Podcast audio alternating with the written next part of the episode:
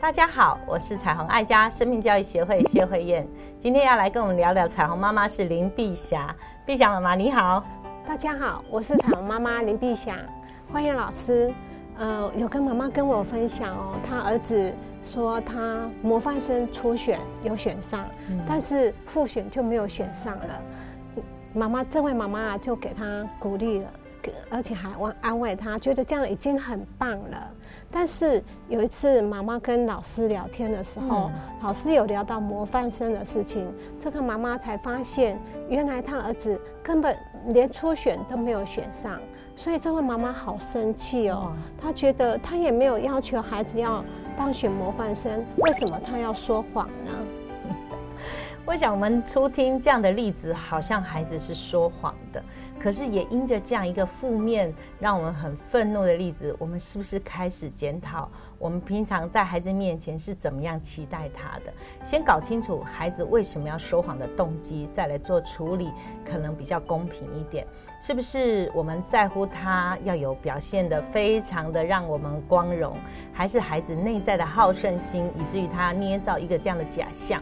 那我们也来检视一下，你每天跟孩子讲话的时候，是不是都在意他的行为表现，还是在意他的内在品格呢？我觉得这些事情也可以提醒我们，好像是一个警讯。也让我们开始思考，我们是不是催促孩子一定要杰出，而忽略了这个孩子真正内在的本质？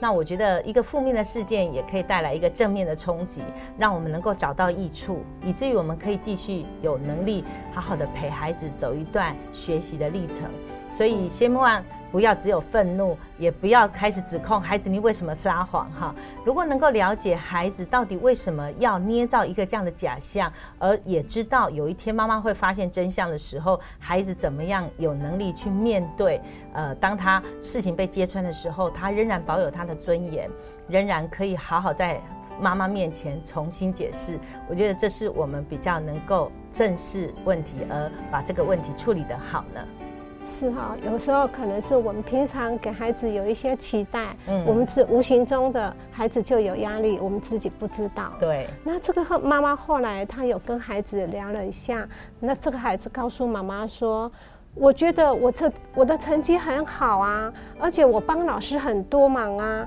为什么同学不选我呢？”嗯，所以原来他一直觉得自己是。首要人选，理所当然应该是入围者哈，怎么到最后事实跟自己落差那么大？对，哎，真的我也听过一些功课很好的孩子，他真的有很大的盲点，他一直觉得，哎，我把自己事都处理好啦，可是没想到全班哦都好讨厌他哈。我真的听过这样的孩子，他会发现我又没有做什么不好的事情，为什么你们会讨厌我呢？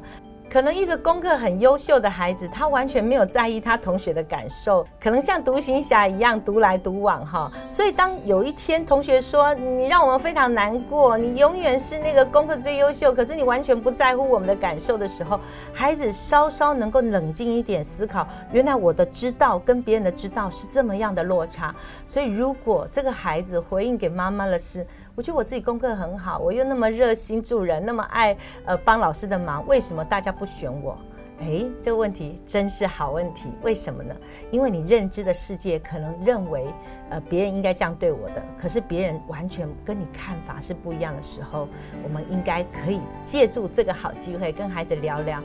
模范生到底老师在乎的模范生，他的标准在哪里？除了功课优秀，老师是不是有在乎你在班上是不是有积极参与团体的事务？比如说，呃，那个运动会到了，哈，老师可能要大家做什么样的准备，或是分组要做什么样的课程的一个集体的演练的时候，你总是。不热情，或是你总是以自己为中心，那你可能在人和上面是比较弱的。如果再加上其他的评估，诶，如果这个孩子愿意去探究这个关系，我相信这个模范生不只是功课能力好，还有其他的方面是他可以加强的，让孩子可以心悦诚服的认知，原来我还要再努力什么，才会达到老师心目中认为的模范生。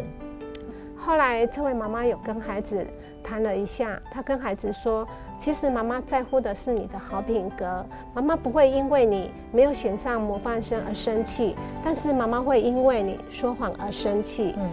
妈妈希望你能够呃跟同学有美好的关关系，比如说。呃，如果同学有做错事情，你愿意原谅他；同学有需要帮助的，你愿意去帮助他。那这样你跟同学就会有美好的关系。呃，这这才是妈妈所希望的。哇，这个妈妈真是指出了非常具体，而且用例子让孩子明白，原来妈妈在乎的是这件事情。如果我们一直在乎孩子的成就，更胜于他内在的生命品格的话，孩子就会为着这样一个目标，可能过程中就会不择手段。可是，如果一个好品格的孩子，我想终其一生，他会赢得人缘，他也一定是在成就上是不会太差的孩子。就是在乎我们怎么样陪伴孩子的过程。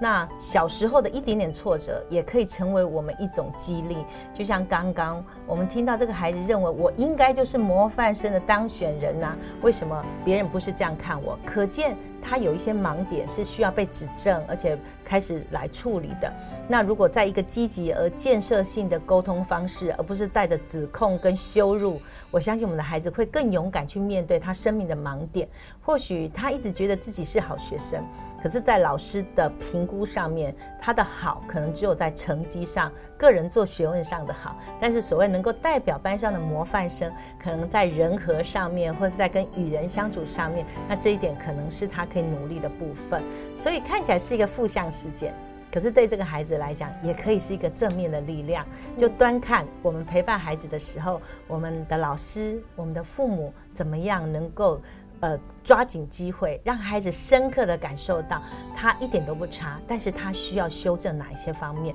让他成为一个真正表里合一的模范生。我觉得这样的孩子勇敢的去面对他的难处，他。终究一生，他会成为一个自己生命的模范生，而不是被比较出来的模范生。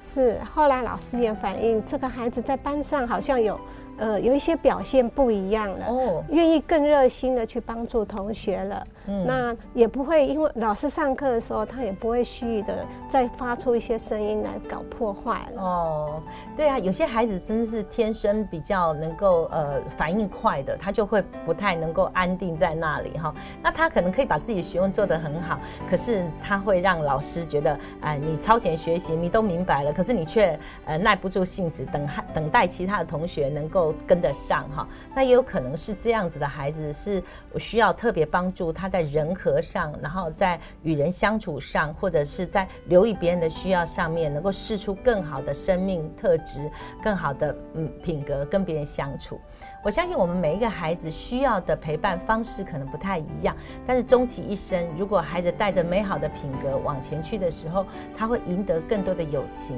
我想他的成功就会更踏实。